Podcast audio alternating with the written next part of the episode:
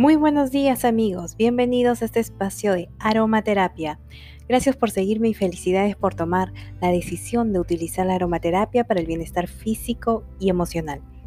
El día de hoy vamos a conversar sobre los beneficios que ofrece la aromaterapia en la etapa de la menopausia y la manera efectiva de usarlos. En el primer episodio comentábamos cómo la aromaterapia puede ayudarnos en esta etapa muy especial como es la menopausia, que es realmente y cómo debemos enfrentarla sin necesidad de sentirnos diferentes, sino todo lo contrario, disfrutar esta etapa como una oportunidad y sacar el mejor provecho con las aromas esenciales. El antiestrés, por ejemplo, nos sirve para un buen humor, para la irritabilidad y la ansiedad pero si nos está faltando concentración y memoria o tenemos constantes bochornos, utilicemos el aceite de limón y la menta. Podemos usarlo en un difusor, en un hornito de cerámica o podemos prepararlo como un perfume junto con el bálsamo. Lo aplicamos en la espalda y en el cuerpo después del baño, pero también podemos echar unas gotas de limón, una gota de menta en el abanico y utilizarlo, al esparcir el olor, vamos a sentir que realmente nos va a ayudar. Hoy quiero comentarles qué aceites podemos utilizar en las diversas situaciones que se nos puede presentar durante este proceso. Cuando sufrimos insomnio en esta etapa, la esencia del baño de melisa nos va a servir como calmantes y nos va a relajar.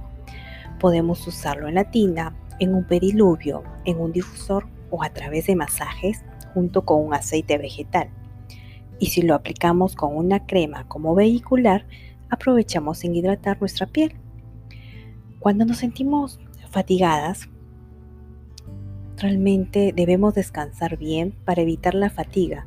Entonces, nos amanecemos medio fatigadas, usamos el guduchi detrás de las orejas, en detrás de la nuca, en las muñecas, una vez que sentimos el aroma, nos vamos a encontrar con toda nuestra energía positiva.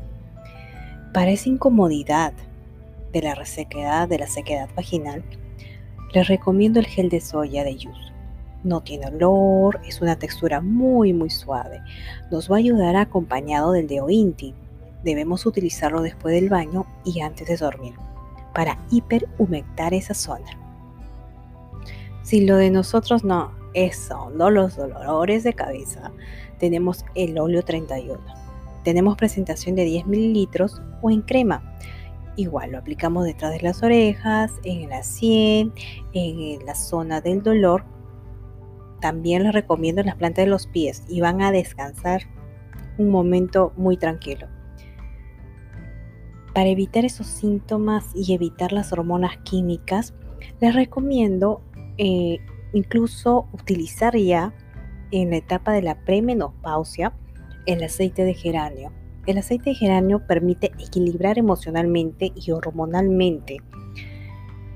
Vamos a utilizarlo antes del, eh, en el periodo de la premenopausia y nos va a ayudar mucho con todos estos síntomas que quizás podemos evitar porque acuérdense, el geranio es un equilibrante emocional y hormonal.